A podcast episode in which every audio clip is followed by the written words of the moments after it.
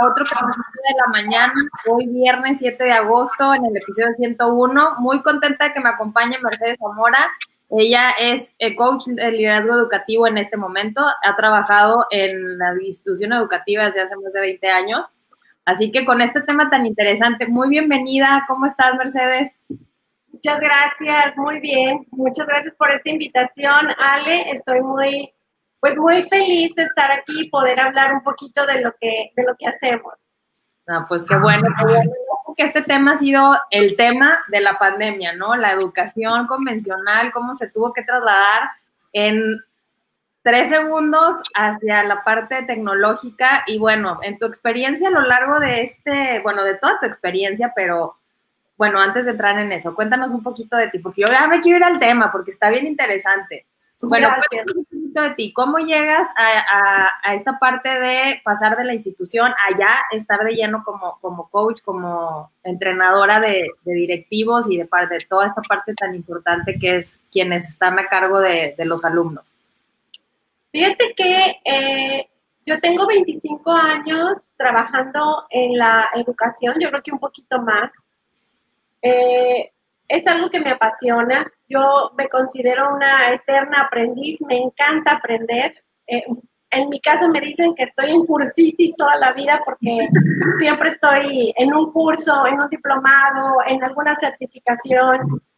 Creo que la educación es algo que, que necesita transformarse, más que, más que innovar, hay que transformar. Y, estando yo en colegios, trabajando con familias, trabajando con direcciones, trabajando con docentes, eh, pues me, he dado cuenta de que realmente eh, el, el, sistema educativo es de los paquidermos que caminan más despacio para evolucionar en nuestro sistema social, porque podemos ver, si tú quieres, la parte del los teléfonos, la telefonía, cómo empezamos y ahora qué tipo de celulares tenemos, las computadoras, incluso un quirófano. Un quirófano, tú puedes entrar y ver este, fotografías de quirófanos de hace 60 años y los de hoy, y seguramente te asustarías de decir, me van a operar en ese quirófano de hace 20, 30 años. Este, hace poco mi esposo tuvo una cirugía de corazón abierto y yo me imaginaba que la cirugía iba a ser como la de mi padre, que también fue de corazón abierto, y nada, o sea, fue mucho, muy diferente. Sí, sí es muy, muy agresiva, pero, pero nada que ver con lo de hace 20 años. Y en la educación, si nosotros vemos una escuela de hace 20, 30 años, de 60 años incluso, vamos a ver lo mismo. Lo único que cambia son los colores, probablemente que los niños ahora traen mochilas rueditas, quizá traen celulares en la mochila, pero la cuestión de, de qué enseñamos y cómo aprenden los niños sigue siendo muy, muy, muy parecida. No, no digo que en todos lados ni con todas las personas, pero desafortunadamente la gran mayoría. Entonces, estando trabajando tantos años en, instituciones, el año pasado eh, que salí de, de, la última institución donde estuve trabajando, colegio aquí en Mazatlán, donde radico, eh, dije, bueno, me voy a ir a la casa y me decían todos, ay, a descansar, un año sabático. La verdad es que no, no es mi esencia. Y a los tres días ya estaba inscrita en una certificación para alinear equipos de trabajo, porque eso es algo bien importante, no solamente en las instituciones, sino en toda, en toda empresa. Y, y muy importante también para poder trabajar esas herramientas que tiene ahora el coaching y que las podemos llevar al aula y que son muy potentes para trabajar con maestros, para trabajar con direcciones, para trabajar con familias, incluso con padres y por supuesto para trabajar con los alumnos. Ok. Súper bien. Entonces ya de plano hay las necesidades que hay. Esto que dices de que no ha evolucionado la educación, tan rápido como otras cosas, pues es súper interesante, ¿no? Porque ahorita yo creo que en este momento de, la pandemia tuvo que hacerlo a, marchas forzadas. Y en tu experiencia y en todo este, en este tiempo que, que, has estado, bueno, a lo mejor presente y pendiente de, de esta situación en estos meses, ¿qué crees que ha sido lo más lo que más impactó a la educación normal, o sea, la de ir a la escuela, todo esto, que, que pues obviamente se transformó por completo. Que para ti, en tu experiencia de ser docente, eh, de ser directora, de, de llegar a, a, esta parte de, de, saber cómo aplicar el coaching en, en los equipos, ¿qué es lo más importante y lo que más revolucionó esta parte de, de estos cinco meses que tenemos en pandemia? A la educación? O sea, ¿qué es lo que le viene también a esta nueva etapa? Fíjate que yo te podría hablar de tres aspectos, básicamente. Podría hablar de la parte tecnológica, de la parte pedagógica y de la parte comunicativa. Okay. Eh, si hablamos de la parte tecnológica, uh -huh. yo, me, yo me estoy imaginando a, a, una persona que no sabe nadar y que la avientan a una piscina y que le dicen, tienes que flotar. Y entonces, este, en que tienes que flotar, a los maestros así, así les pasó. O sea, no nada más tuvieron que aprender a flotar, tuvieron que aprender a nadar. Y, y, entonces con todo eso, pues órale, al agua, al agua patos, así como va, ¿no? Y, y yo siento que es algo bien eh, de valorarse mucho lo que hicieron los maestros, porque nadie, nadie sabíamos, no, no nos esperábamos esto, era algo completamente impredecible. Y obviamente todas las debilidades que trae nuestro sistema educativo, que no son de hoy, que ya vienen arrastrándose de mucho tiempo, pues salieron a flote, ¿verdad? Esas, esas, esas debilidades tecnológicas donde el pobre maestro tuvo que esforzarse por hacer todo lo que le estaban diciendo y además en un par de meses, porque es, chútate lo que estás haciendo y ahora te lo vas a llevar a tu casa y a ver cómo le haces, porque necesitas seguir dando clases. Uh -huh. ¿Y qué pasó? Que nos tendríamos que poner a analizar los diferentes segmentos que tenemos en, en México, en Latinoamérica incluso, porque si nosotros segmentamos a la población y vemos cómo estamos realmente eh, hablando de, de, de, educación y de tecnología, pues aquí en México, si decimos las personas más vulnerables que no alcanzan a tener una computadora, ni un internet, ni siquiera una televisión, pues ni siquiera llegarían a un 10% de conexión. Entonces todas esas personas quedaron a la deriva. El otro 90% de las personas eh, que no tienen absolutamente oportunidad de trabajar de su casa para ayudar y para asistir a esos chicos que están eh, en casa, que a lo mejor tienen papás formados, pero no todos, algunos ni siquiera este, su papá sabe leer o escribir. Y entonces, ¿qué tuvieron que hacer esos maestros? Tuvieron que ver de qué manera, con libritos, con escritos, llevarlos a las tienditas de las esquinas de, la comunidad para que ahí se repartieran, para que se repartieran esos trabajos. ¿Y, ¿Y qué pasa con nuestra señal? O sea, yo que tengo una señal en casa, no puedo estar conectada ahorita mismo ahí porque no, no me da basto, no es suficiente. La telefonía se colapsó, la tecnología se colapsó. Entonces, si estamos hablando de tecnología, no es algo de, de hoy. En, en, estos cuatro meses hemos adelantado lo que quizá no habíamos hecho en los últimos diez años probablemente. Wow. Y lo tuvimos que hacer a marchas forzadas. Lo tuvimos que hacer con toda la valía de cada uno de aquellos profesores que se responsabilizaron de ver cómo iban a formar a aquellos alumnos con internet o sin internet, según el caso. Sí, claro. Entonces, eh, nosotros podemos ver eh, en, en, otros países qué están haciendo ahorita en cuestión de, de, de señal. Uh -huh. Y bueno, podríamos copiar algo, porque hay cuestiones que, se, que también ellos no estaban avisados, pero que de una manera rápida se movieron. No le podemos echar toda la culpa al gobierno, estoy de acuerdo.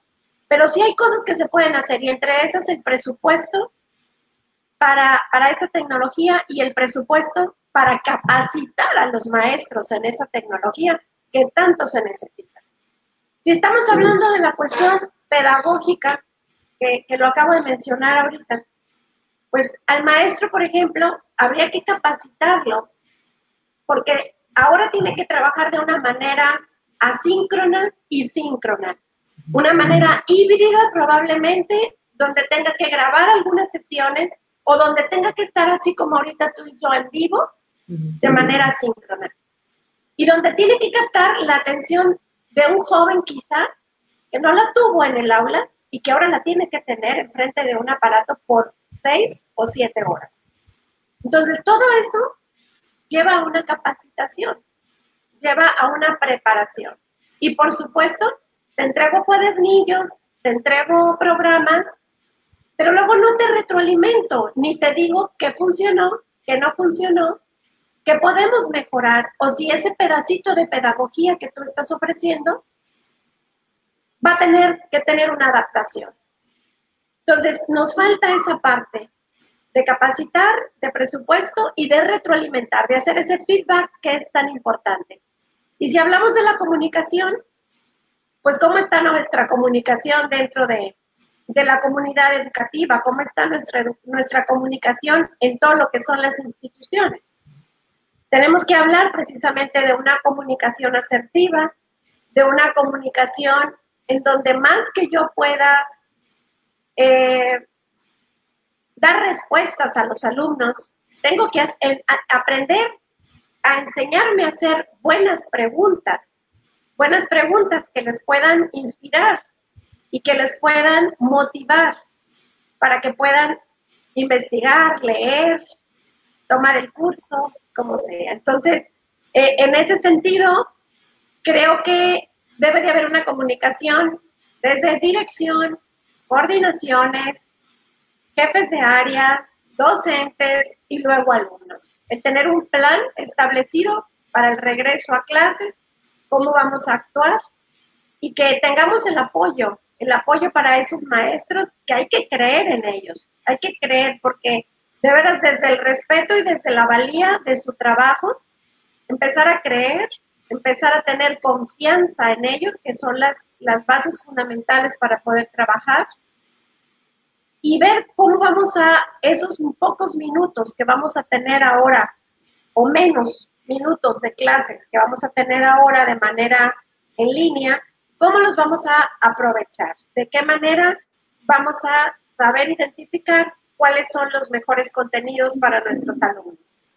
Sí, claro. Y aquí, por ejemplo, tenemos eh, audiencia de, mayormente emprendedores, pero también sé que algunas personas que además de ser emprendedores son docentes.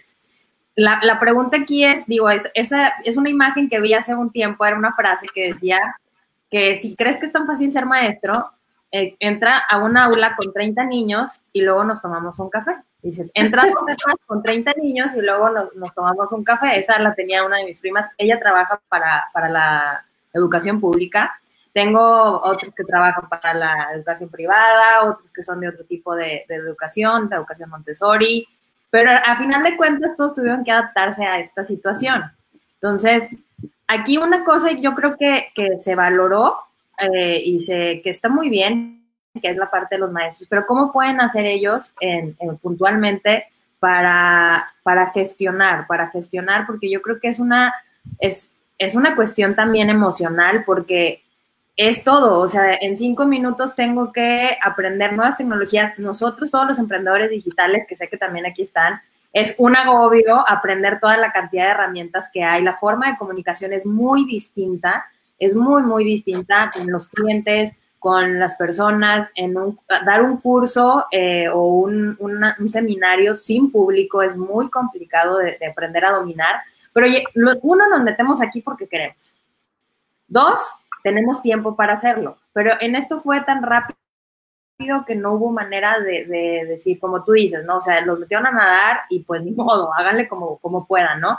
¿Qué, es lo que, qué herramientas crees que, le puedan servir a un, a un docente para, para este momento, para poderse gestionar? Porque además también está encerrado, también está encerrado con su familia, también está encerrado con sus hijos, también es una persona, también está dudando si va a tener trabajo o no va a tener trabajo, si la escuela va a seguir, si no va a seguir, si le suspenden los pagos, si no se los suspenden para quienes están en una institución privada, pero cómo puede gestionar todo este cóctel de emociones que le llegaron así, sin avisar, literalmente sin avisar. Fíjate que eh, precisamente por eso es que me, encantó la parte del coaching, del coaching educativo. Si estoy hablando de coaching educativo, primero tendría que, comentarte de, coaching. Y el coaching es un acompañamiento, eh, es un proceso donde se acompaña a una persona para inspirarla y que pueda potencializarse, que pueda sacar lo mejor que tiene dentro. Porque muchas veces... Eh, pensamos que pues no, no tenemos esos recursos y están ahí, están ahí dentro, solo hay que saber eh, que, los tenemos y qué, qué, es lo que tenemos y qué podemos hacer con ellos. Y, y, esa, y ese proceso de coaching, cuando se pasa a las aulas, cuando se pasa a la, a la parte de, de todo lo que viene siendo la comunidad educativa, pues está hablando de un proceso de coaching educativo. Y definitivamente uno de los factores más importantes que tenemos que trabajar ahora que entremos es la parte emocional. Y es la parte emocional no solamente del docente, no solamente de los directores, no solamente del alumno, es de todos, de todos en, sí. Pero, pero principalmente tenemos que, que trabajar en nuestro capital humano que, son precisamente los profesores. ¿Y, qué es lo que tienen que hacer? ¿Qué es lo que tiene que hacer un profesor? Primero que nada, preguntar, preguntarse en ese, en este momento, en el aquí y en el ahora, donde yo me encuentro, qué tan conforme y satisfecho estoy con los resultados que estoy obteniendo en este paradigma educativo. Si, esa insatisfacción es lo suficientemente importante para que el profesor pueda salir también de esa zona de confort y pueda buscar nuevas alternativas y está dispuesto a hacerlo, ese es el primer paso más importante. Porque ahí es donde se va a generar precisamente el compromiso y la responsabilidad. Si no tenemos compromiso, si no tenemos responsabilidad, no puede haber un cambio. Yo no puedo pedir todo eh, a la escuela, al director, al gobierno. También tengo que ver qué recursos son los que yo tengo. Y para un verdadero cambio se necesita el deseo, el tener ese objetivo bien claro y el tener un compromiso. ¿Cómo quiero que sea ese cambio? ¿Qué nivel de compromiso voy a tener con mi objetivo y qué estoy dispuesto a hacer para conseguirlo? Para eso voy a necesitar eh, pensar qué necesito para que se dé ese cambio en mí como persona y qué herramientas tengo ya en este momento para alcanzar el objetivo. Fíjate que eh, muchas veces podemos pensar en, tómate este curso de inteligencia emocional, tómate este curso de Google, tómate este curso de herramientas. Todo eso es innovación, es estar innovando. Pero ¿qué pasa cuando no hay una verdadera transformación y la transformación no ocurre primero en mí como persona? No sirve de nada. Puedo estar tomando 500 cursos, puedo estar teniendo eh, toda la, tecnología a la mano, pero si no hay una transformación de la persona, no va a pasar nada. Si no hay realmente un compromiso y si no hay una disposición de cambio, no va a pasar nada. ¿Qué, nos, qué nos pasaba, por ejemplo? Yo trabajé mucho tiempo con, con la parte de capacitaciones a los maestros, a, a los docentes, con tecnología STEAM, lo que viene siendo tecnología de vanguardia, eh, donde, donde tenemos eh, cultura maker, donde tenemos ahora sí que aulas interactivas, lo que tú, lo que tú quieras pensar de nuevo.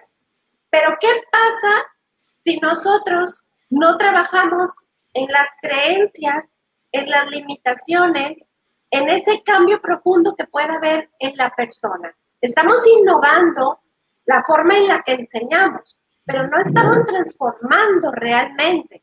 ¿Por qué? Porque vamos al aula y decimos, esto no me sirve, esto tampoco, lo, el curso que acabo de tomar, ah, lo hago a un ladito. Y entonces no hay cambio, todo sigue igual. No podemos hacer ese cambio eh, metodológico, ni tampoco ver si hay competencias, eh, trabajar las competencias para mis alumnos o trabajar la parte de reforzar las, las competencias de inteligencias múltiples en los alumnos o el trabajo colaborativo, si luego vamos y le ponemos un examen con preguntas de concepto, si no hay una clase creativa, si no hay una evaluación creativa. Y entonces volvemos a lo mismo. Por eso es tan importante primero esa transformación.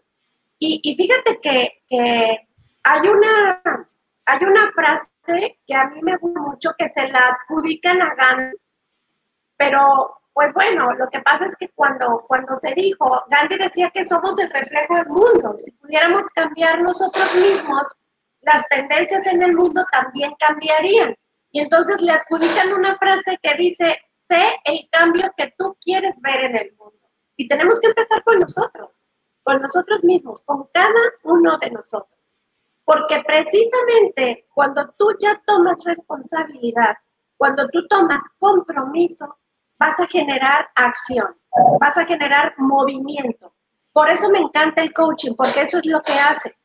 Ya no, ya no es la queja desde la zona de confort y ya es la acción.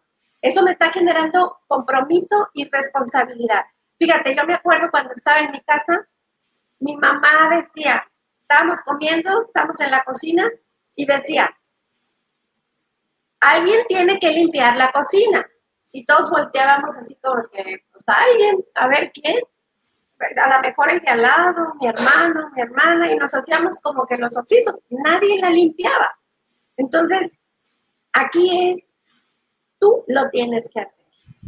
Tú tienes que ver también por ti mismo, por tu persona.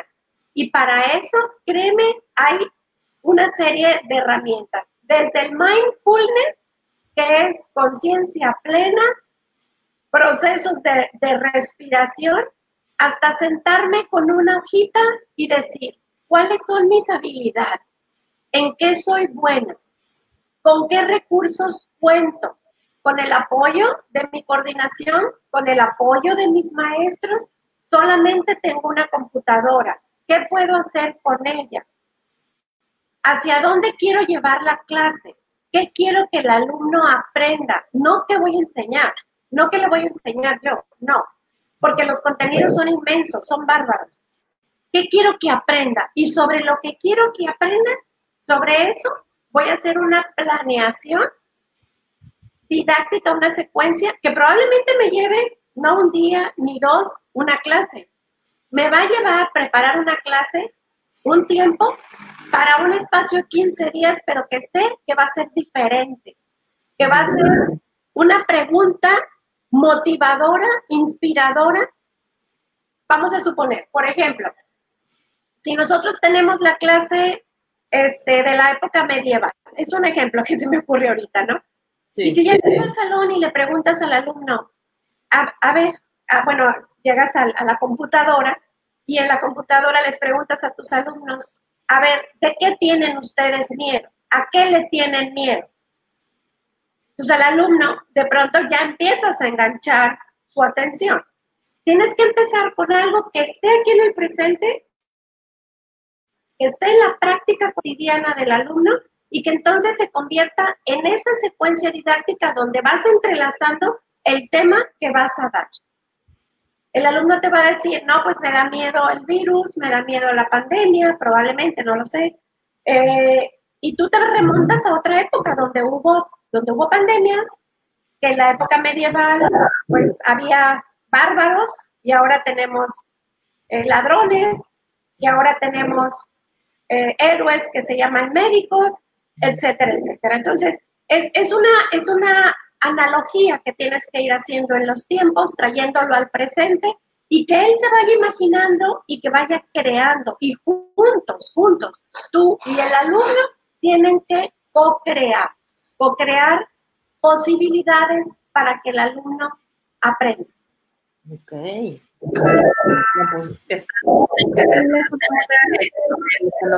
Pues, de tomar esta responsabilidad y, y, ser parte incluida, o sea, no nada más dar cosas. Yo creo que ya de ahí es lo que se revolucionó muchísimo, fue eso, de ya no, te, ya no me puedo sentar a nada más memorizar, que yo les digo que yo tengo una memoria fotográfica a corto plazo, este, pero me pasaba muchas veces que mis exámenes después de tres, cuatro meses, que ya, ya se acababa el semestre o, o el año, era de, yo contesté eso, o sea, ¿cómo lo sabía? Pero es porque con lo que tú dices, o sea, no es, es crear la, la experiencia ahora para poder eh, aprender de forma diferente. Vamos a hacer una pausa para saludar aquí quienes están. Sandra, ¿cómo estás? Te, te felicita por tu trabajo. Dice Mercedes, coach educativo certificado, excelente participación. Felipe, qué placer escucharte, Mercedes, un abrazo. Alicia Champion, ¿cómo estás? Una revolución en la educación con clase en línea, totalmente. Roque, qué gusto tenerte nuevo por aquí. Bendecido día para ti también. Dice comunicación y sobre todo el grado de interés del aprendiz también. Gestión a través del sentir y el grado de curiosidad por atraer el aprendizaje a su vida, aún adoptando el miedo a preguntar, a aprender a través del fracaso o de así no era. Con mucho sí, claro que sí. Hola Rosy, ¿cómo estás? Y la transformación dependerá de la disposición, de cambio del aprendiz. Claro que sí, excelente tema de crecimiento. Muchísimas gracias, Roque, por, por estar aquí pendiente, interactuando con nosotros y todos los que están, Rosy, Alicia, Felipe, Sandra, muchas gracias, los que nos están escuchando también. Y pues bueno, este tema que, que, que yo creo que todo nos sorprendió, muchas de las, de las, otro de los temas muy importantes es que en mi, en mi andar por el mundo de los emprendedores, porque a final de cuentas tengo muchos que son, que son mamás, son papás, obviamente su interacción cambió 180 grados, o sea, tuvieron que entrar a la parte de educativa de sus hijos. Y se hizo como, claro que te decía, esta parte de el, uno no es responsabilidad del docente 100%, o sea, los papás tienen que ser, ser, ser parte de esto, los papás no son maestros, eso también, ellos no tienen ni la pedagogía, ni la docencia, pero fue como quizás un equilibrio y encontrar la balanza de valorar el trabajo que se, está haciendo eh, directamente en la, institución educativa. Y, y bueno, ahorita te voy a terminar esta pregunta y luego vamos contigo, Sandra.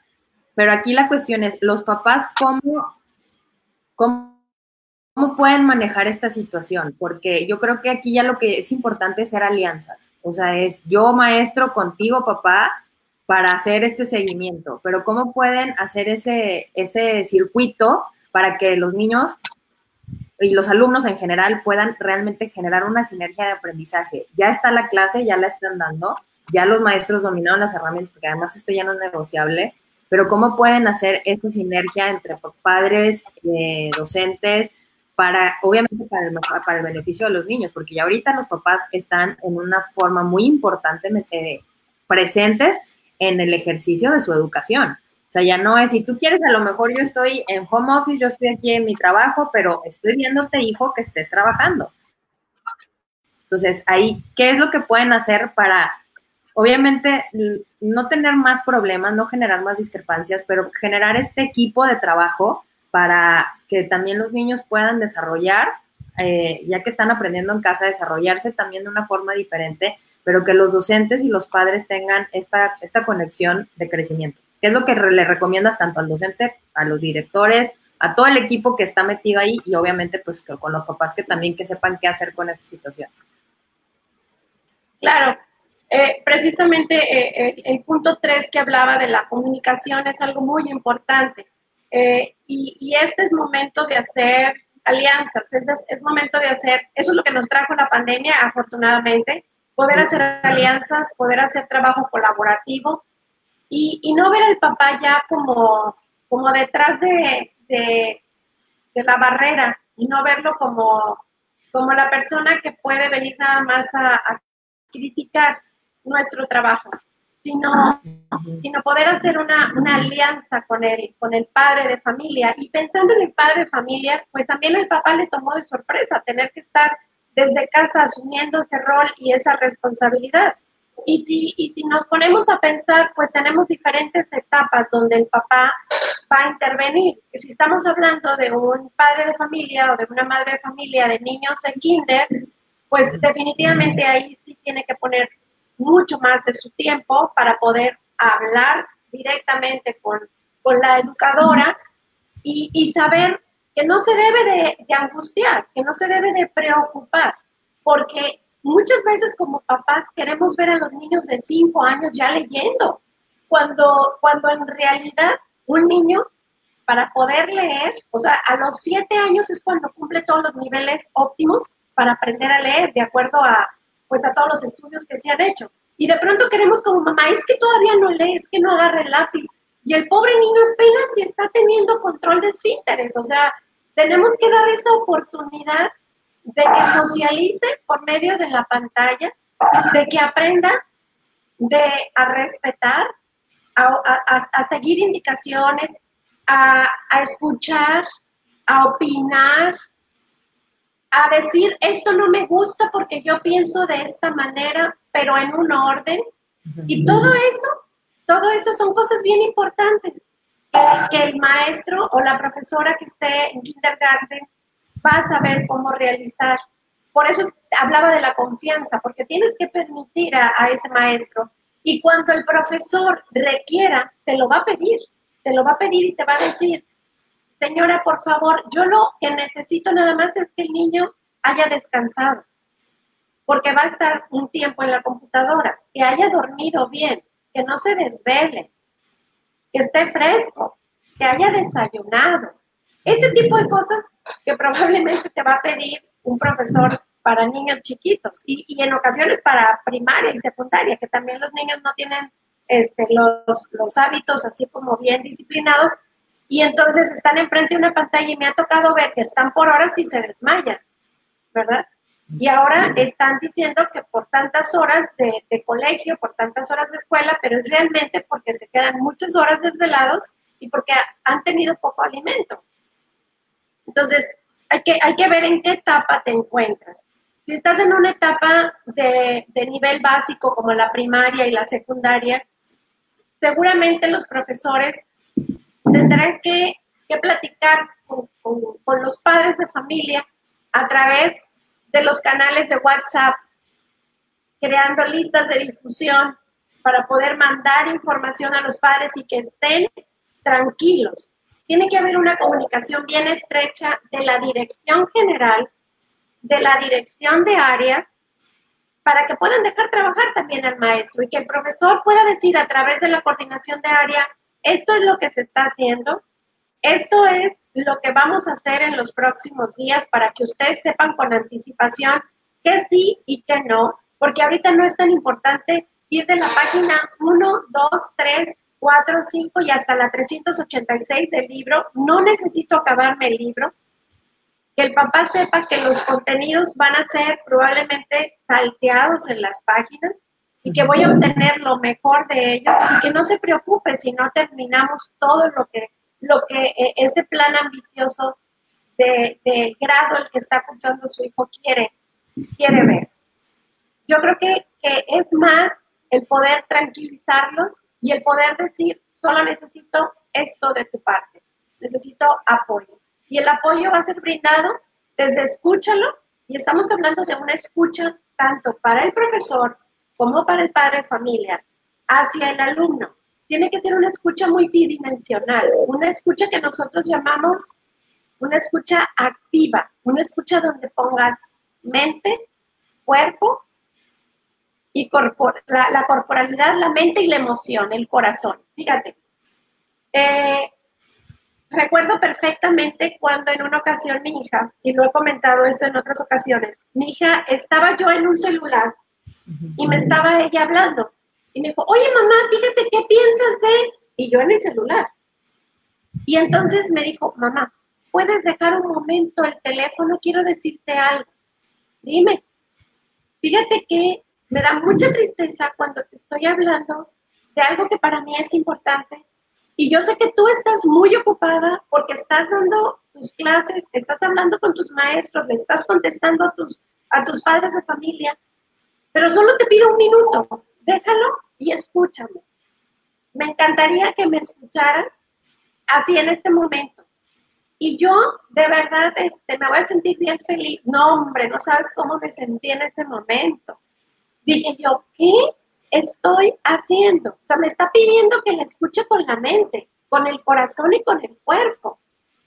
Claro, que después de haberme dicho eso, me dice, es que es un curso que acabo de tomar de comunicación, ¿cómo me salió? y, tenía apenas la mocosa, ¿qué te digo? tenía como 15 años, no sé, como 15 años, pero de pronto sí, dije, tiene toda la razón, porque no estamos acostumbrados a escuchar, Ale. Eh, oímos, oímos, pero no escuchamos. ¿Y sabes cuándo es? Cuando yo creo que estamos escuchando, cuando nos hacen preguntas, cuando nos dicen, oye, pero ¿por qué es? Ahí hay una escucha. Pero cuando nada más te dicen, ok, está bien, ajá, ¿qué dijo? ¿Quién sabe? Entonces, igual, el profesor tiene que aprender a tener una escucha activa, el padre de familia tiene que tener una escucha activa, el director tiene que tener una escucha activa hacia sus docentes y hacia sus jefes de área. O sea, es, es, es toda una comunicación. Eso es súper, súper, súper importante. Y, y, que, y que sea asertiva en el respeto, en el apoyo, en, en esa cultura que pueda haber en casa familiar y una cultura laboral en la escuela de mutua confianza. Eso es sumamente importante y más en estos tiempos.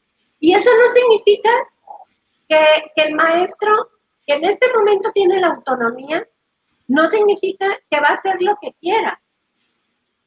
Y también no significa que el papá se va a quedar callado si algo no le gusta.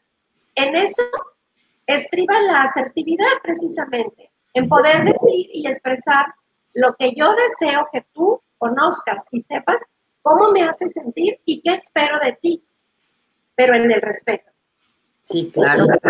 Importante eso genera un respeto mutuo. O sea, yo te entiendo, realmente comprendo lo que me dices y también de, de regreso. Aquí dice Sandra Rojas, ¿cuál es tu sugerencia para los docentes ahora que nuevamente iniciamos ciclo escolar en línea? Te deja esa pregunta. Gracias, Sandra.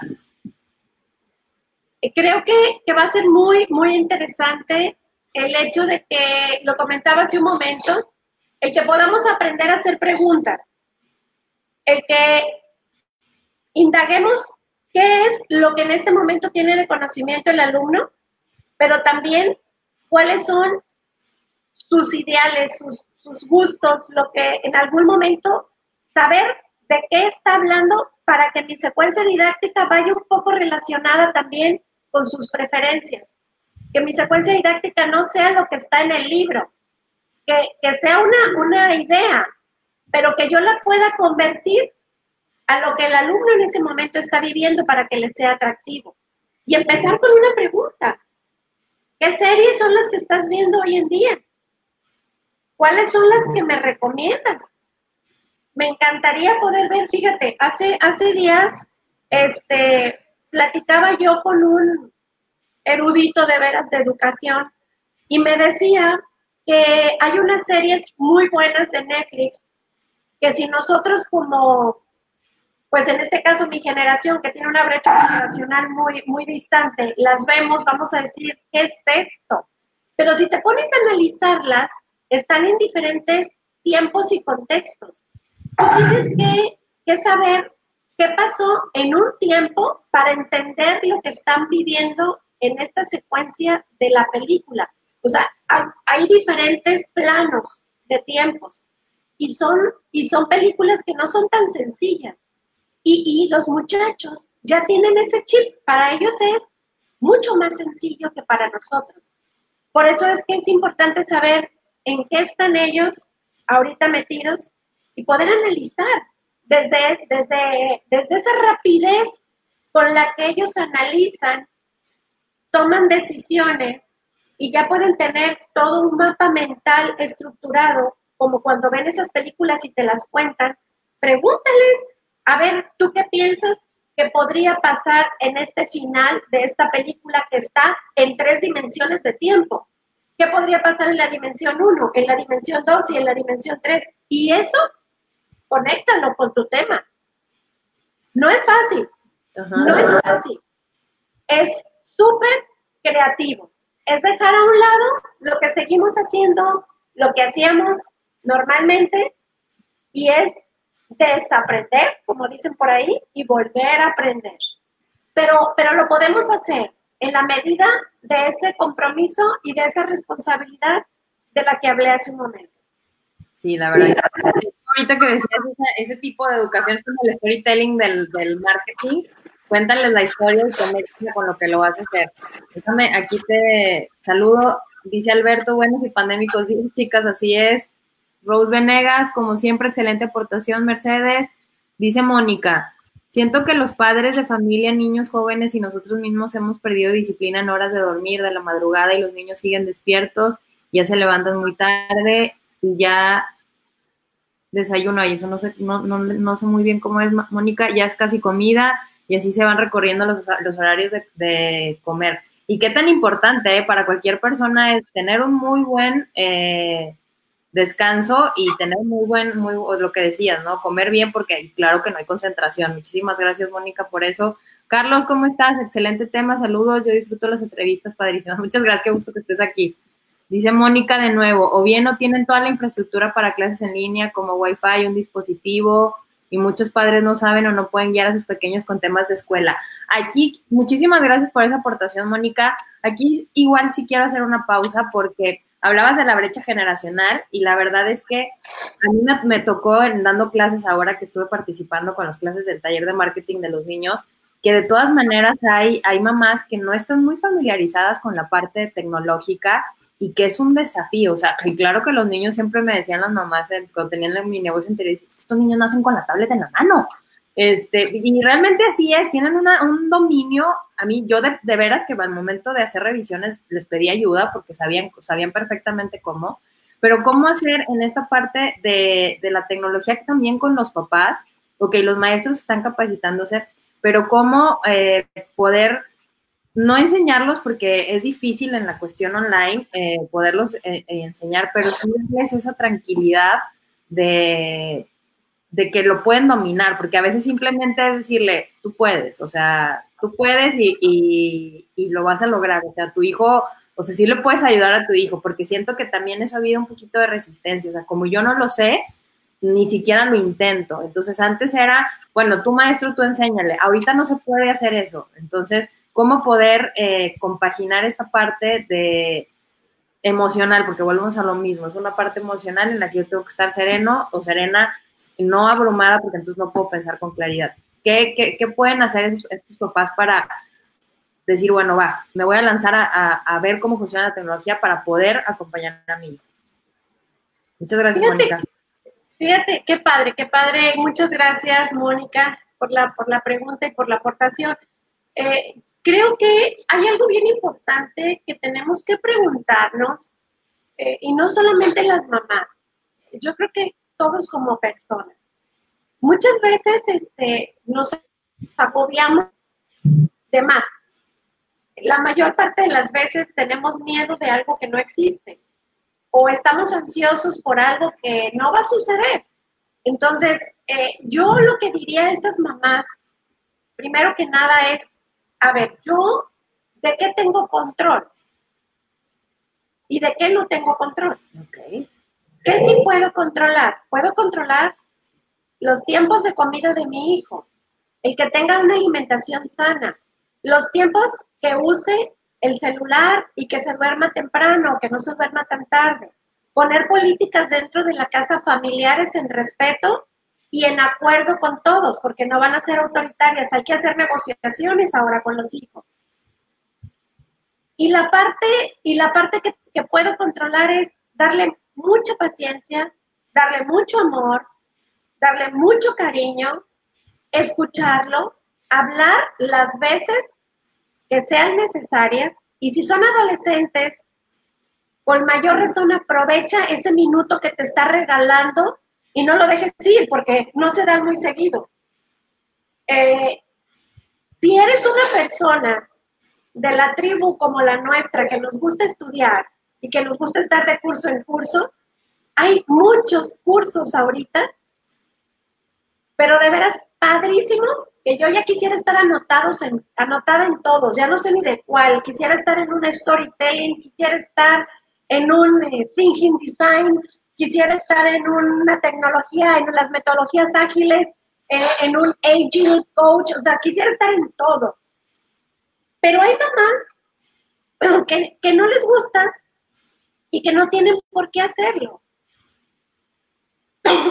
A esas mamás que les gusta, qué padre que puedan tener su curso y de pronto poderle dar una idea al hijo y de pronto poder darle una sugerencia. Eso es bien importante, porque de pronto queremos decirles qué hagan y cómo lo hagan. Y con los hijos es, y con los demás también. Te sugiero, yo conocí esto, me parece interesante, ¿cómo lo ves tú? ¿Te gustaría hacerlo? ¿Qué te parece? Sí. Yo creo que, que, esa es la parte, porque no todas las personas deben de ponerse ahorita a conocer todas las tecnologías que hay. Hay, de todo. Habemos personas para todo. Y yo creo que si asumimos muy bien el rol que nos toca y lo hacemos de una manera con pasión, comprometida, con cariño, eso va, va a ser mucho mejor. Porque a mí ponme, por ejemplo, hacer algo que no me gusta, es planchar, por ejemplo, y a lo mejor no te lo voy a hacer bien y voy a estar de mal humor y, y lo voy a hacer por necesidad. Pero a mí ponme a estudiar, a aprender, a compartir el conocimiento, a poder dar capacitación, a poder ayudar a otras personas. Y me fascina, puedo pasar horas y horas y horas. Entonces, yo creo que eso es bien importante, suma, sumamente importante. Papás, no se preocupen, de veras. Eh, no tienen ustedes todo el control ni todas las herramientas, ni siquiera los maestros.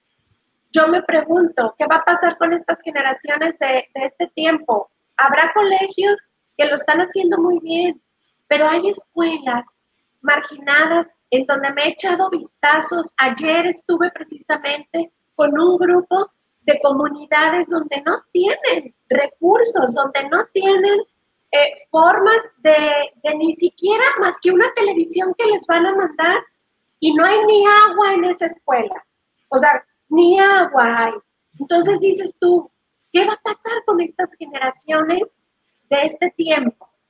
Ah, pues vamos a tener la factura en los próximos años. Por supuesto que vamos a tener esa factura y lo vamos a ir viendo a lo largo de los próximos años. Pero bueno. La verdad que sí, dice Roque, no, este ejercicio de escucha activa o comunicación que no se tomaba con la responsabilidad necesaria ha hecho que nuestra biblioteca interna no tenga información ordenada que nos permite tomar o almacenar solo la información necesaria. De vez en cuando barrer la azotea literalmente hablando, ¿sí? Hay que estar en el aquí y en la hora, en la escucha activa Dice Mónica, los maestros con niños, con, como alumnos, ahora vamos a tener que aprender a realizar más clases más creativas. Sí, la verdad que sí, yo creo que todo, la maravilla del mundo online, que tienes que aprender a estar en cámara.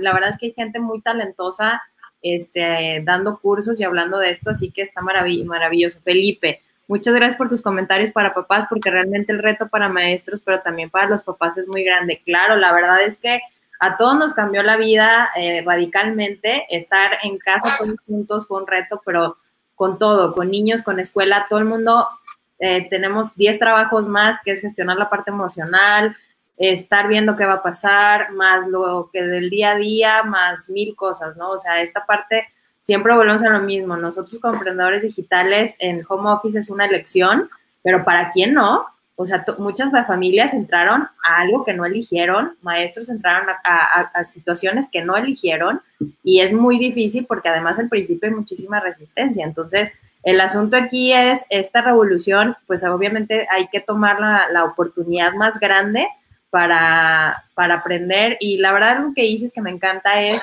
reaprender eh, a educar, porque el, cada niño es un, un, un no, te puedo decir que es un diamante porque yo creo que me quedaría corta, es, es una capacidad increíble de, de, talento que solamente está esperando que le muestren el camino donde es de él, no donde es el de la multitud, cuál es el de él y que obviamente lo, lo impulsen o la impulsen a que continúe por ese camino de habilidades y de talentos y que le guste muchísimo hacerlo.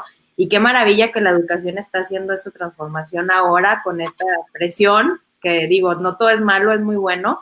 Y bueno, aquí dice Felipe, ¿cuál es la sugerencia para los alumnos, nuestros hijos, para aguantar la sesión completa de clase en línea? Gracias, Felipe. Súper buena pregunta porque es la pregunta del millón. ¿Qué les recomiendas para la retención en los niños? Fíjate que, que en el caso de los alumnos, yo creo que tendrían que tener tiempos. Es bien importante. Por ahí hay una, hay un, hay un documento que dice que tienes que moverte de tu lugar y de tu espacio cada 40 minutos. Eh, hay, unos, hay unos que dicen menos tiempo, pero cada 40 minutos permitirle al alumno que pueda hacer esas respiraciones, esos ejercicios, esos movimientos, esos estiramientos. Y ahí es donde cabe la dinámica para empezar a trabajar la clase. Tú puedes tomarte esos 10 minutos, esos entre maestro y maestro y clase, ¿Y qué va a pasar? Aparte de poder hacer una dinámica donde puedas cantar, donde puedas hacer que el alumno cante, que se pare, que baile, que se mueva, vas a hacer conexión con él, porque te va a estar viendo desde otro punto de vista. Y, y además, este, en esa pregunta puedes hacer una dinámica, una dinámica en donde ponga en práctica la parte psicomotriz. Hay muchas dinámicas donde tienes que tener coordinación tus manos, tus dedos, tus pies, y se puede hacer a través del Zoom, sí se puede, yo ya lo, lo hice, lo he estado haciendo en mis talleres que estoy dando a los mismos docentes y nos divertimos porque nos cansamos. Mis, mis talleres, por ejemplo, eh, son una vez por semana a cada, a cada grupo, pero nos aventamos a veces dos horas y media, hora y media, y entonces tengo que estar haciendo eso, pararnos, hacer dinámicas, ponernos a hacer una actividad para luego conectar con lo que estamos llevando. Tiene que haber esos breaks, es bien, bien importante. Y, y llegar con esa, con esa disposición de, antes de empezar una clase, es bien importante reconectarte, el poder tener toda tu energía en positivo, el poder decir, hoy voy a dar la mejor clase y voy a conectar con estos alumnos y con este otro grupo también. Y, y de veras, poder hacer tu ejercicio de centramiento es bien, bien importante. Yo he estado haciendo ejercicios de centramiento con maestros que ahorita están muy agobiados, que, que de veras no saben qué hacer y que les está sirviendo ese ejercicio de centramiento. Eh, eh, y todo eso lo trabajamos en el coaching, de veras. E, es bien importante aclarar, el, el coaching educativo no es terapia, no es mentoring, no es asesoría, no es consultoría. O sea, el coaching es un acompañamiento, pero no te voy a decir qué hagas ni cómo lo hagas, no te voy a aconsejar. Acompañarle, diferencia. Es acompañarle. No, pues muchísimas gracias, Mercedes. La verdad es que estuvo súper interesante todo lo que nos compartiste aquí. Gracias a todos los que estuvieron participando con sus preguntas tan, tan geniales y sus comentarios. Ahora, platícanos cómo te podemos encontrar, cómo podemos encontrar, eh, entrar en contacto contigo, perdón, qué cursos son los que tienes ahorita disponibles. Sí, yo estoy en, las redes sociales, estoy como Merce Zamora, Merce Zamora en Facebook, estoy eh, también en Instagram como Merce Zamora, estoy en LinkedIn como Mercedes Zamora, me pueden encontrar en esas, en esas redes. Y ahorita estamos promoviendo el curso precisamente de llevar herramientas de coaching educativo al aula. Son ocho sesiones de hora y media donde enseñamos a los maestros de todo esto de lo que hablé, cómo poder llevar esas herramientas potentes, cómo aprender a hacer preguntas, cómo poder ayudar al alumno para que pueda pensar de una manera divergente, cómo poder dar mis clases en estos tiempos reaprendiendo y volviendo a aprender, desaprendiendo. ¿Y cómo puedo trabajar esa parte tan importante que es la parte emocional? ¿Cuáles son mis metas? ¿Dónde estoy ahorita? ¿Qué quiero? ¿Qué recursos tengo? ¿Qué estoy dispuesto a hacer para lograrlo? ¿Y quiénes me pueden acompañar en ese proceso? Genial. Un mensaje obviamente en tus redes sociales. Dice Felipe, muchas gracias por la respuesta, Mercedes, tomando nota de todas tus sugerencias. Rose Venegas, felicidades y gracias, Mercedes. Muchas, muchas gracias también por darte el tiempo para estar aquí. Yo sé que tienes mucho que hacer, pero de verdad, muchas, muchas gracias. Eh, pues, si conocen a alguien que le pueda servir, por favor, compártanlo, porque esta es información, como dice Lolita ya, la información que cura. Así que, porque sé que hay mucho caos en este tema, mucha incertidumbre, y, es bien difícil atravesarla en, en solos. Entonces, bueno, entre mejor más. Verónica, muchísimas gracias por estar distribuyendo contenido. Muchísimas, muchísimas gracias. Déjame despido.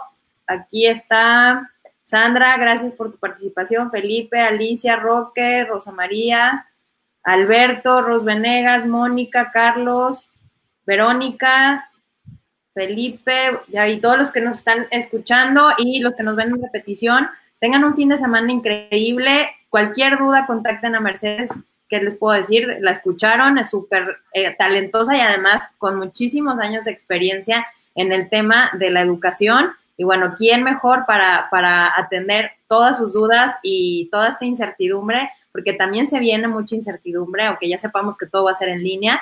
Pero bueno, para quienes sean docentes y quieran tomar tu entrenamiento, pues la verdad yo sé que les va a servir mucho porque también hay que saber cómo llegarle a las personas y saber cómo a, los alumnos también y sin este estrés tan grande que a veces puede producir dar clases en línea. ¿eh? Así que muchísimas, muchísimas gracias. ¿Algo que quieras agregar, Mercedes? Nada más eh, mandarles a todos un, saludo, a todos los profesores. Eh, creo yo que si ciertamente esta es una época de cambios, eh, todo ese cambio está en el poder de decidirlo nosotros, de asumirlo. Y, estamos trabajando con, con, almas, estamos trabajando con seres humanos. Y en nuestras manos está esta gran responsabilidad de que esas personitas puedan ser seres de bien, que se puedan adaptar e integrar activa y proactivamente a nuestra sociedad en un futuro. Y mucho y en parte depende de nosotros como padres de familia y como profesores. No, pues muchísimas gracias, muchísimas gracias por ese cierre. Bueno, hacen un, un fin de semana increíble. Gracias a todos los que estuvieron en vivo. Les mando un gran abrazo y nos vemos el lunes. Hasta luego.